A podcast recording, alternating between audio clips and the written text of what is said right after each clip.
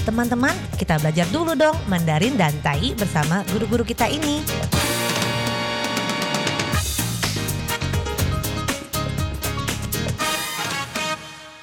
Apa kabar? Tadjahau, saya Maria Sukamto. Tadjahau, saya Ronald. Dageho, apa kabar? Selamat berjumpa bersama kami berdua dalam kelas belajar bahasa Mandarin dan juga bisa belajar bahasa Taiwan yang namanya Taiyi, Taiyu dan juga bisa mengajak teman Anda untuk belajar bahasa Indonesia. Sebab saling belajar, saling melengkapi dan cepat bisa.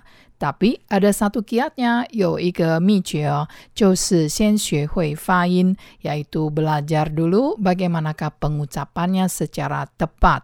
Sebab kalau tahu semua artinya, belum tentu bisa berkomunikasi. Sebab kita bisa mengucapkannya secara jelas, baru bisa dimengerti oleh orang lain, bukan? Yuk, yuk, yuk, segera kita mulai pelajaran hari ini. Kita mempelajari bagaimana caranya mengecap daging. Apakah betul mengatakan demikiannya? Ya, daging masak kecap. Ini suatu masakan yang sudah lumrah sekali dikenal sejak nenek kita. daging kecap atau daging masak kecap.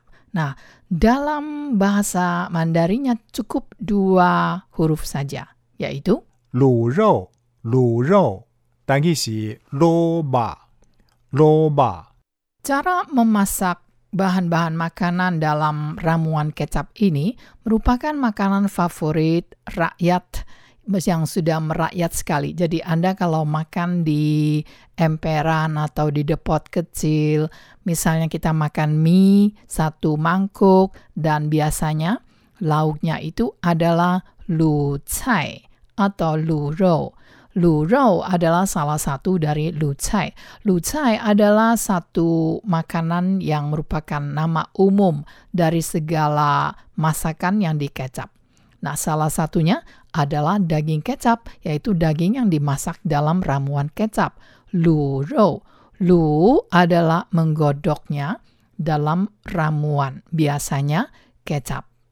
Nah, sekarang makanan-makanan semua yang dicemplungkan dalam sebuah panci besar, dimasak dalam ramuan air terdiri dari kecap, lalu banyak sekali rempah-rempah, dan setelah dimasak dalam waktu tertentu, ditiriskan dari sausnya, lalu kemudian dipotong-potong. Jadi misalnya kalau daging pasti dipotong-potong. Dan kalau yang dikecap adalah ceker ayam atau kaki ayam atau juga sayap ayam, maka tidak perlu dipotong. Langsung dimakan begitu saja dengan saus. Nah, makanan-makanan yang aneka ragam yang dimasak dalam sepanci besar ramuan kecap dan juga ada rempah-rempahnya di mana ada jahe, ada bawang pre atau daun bawang, ada bawang putih, bawang merah, dan pekok, dan star anis yaitu pekok, dan lain sebagainya. Semuanya tergantung dari resep masing-masing koki. Maka semuanya ini kita namakan lu cai. Lu cai. Dan isi lo cai. Lo cai. Kita kaji cai di sini yang baru belajar mengira cai adalah sayuran hijau. Misalnya su cai.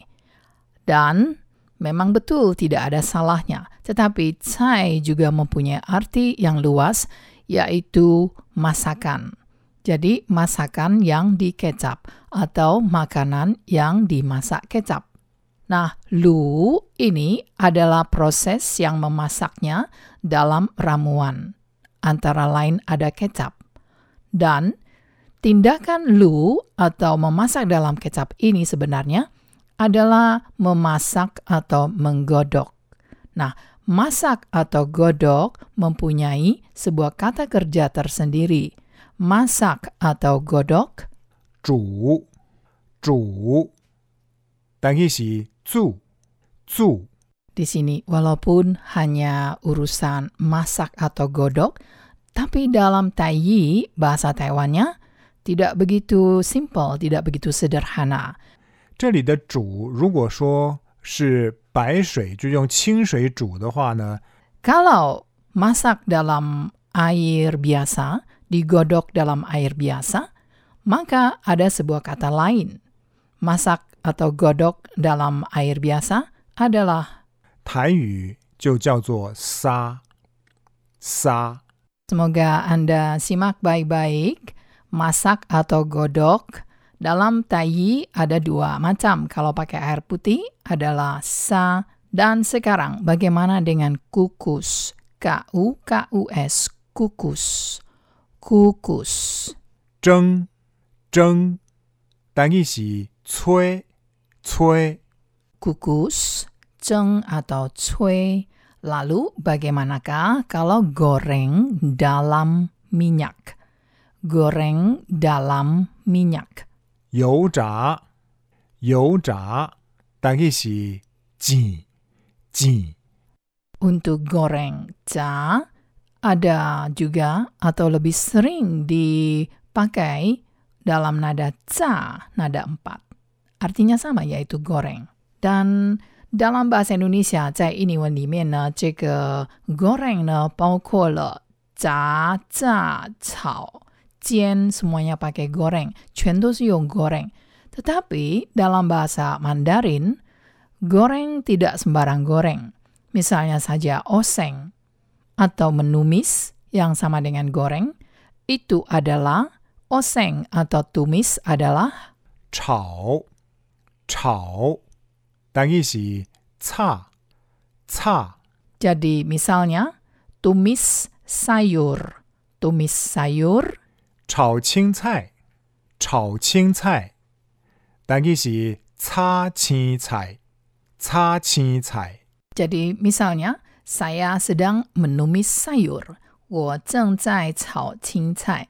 Sedang adalah 正在. Saya sedang menumis sayur. 好，这边这个 tumis 原形动词呢变成了主动动词了，所以 menumis. Bagaimana menggoreng telur? Menggoreng telur. 煎蛋，煎蛋，单语是煎蛋，煎蛋。这个呢很有意思，ini unik sekali.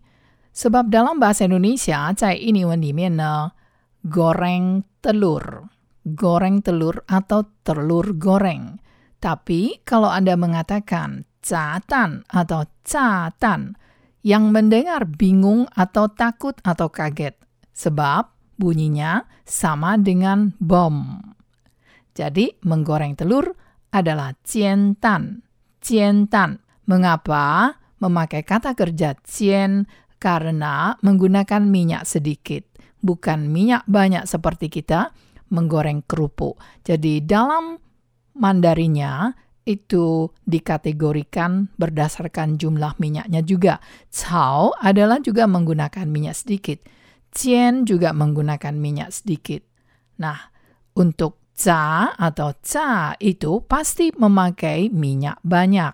Tapi 可是在印尼文里面呢，这个全部好像都用 goreng 就可以了。Jadi saya mau menggoreng telur, 我要煎蛋，不是我要炸蛋。Nanti orang mengira Anda minta bom. Ya, dan bagaimana dengan dimasak dalam air, godok di air? 水煮，水煮，单语是杀杀。 Jadi, kalau misalnya telur rebus, telur rebus adalah sui tan. Sui tan. Sui air, cu masak, tan. Jadi telur yang dimasak dalam air. Sui tan adalah telur rebus. Nah, kita jumpa lagi di lain kesempatan. 好，我们下次见喽，三百军吧。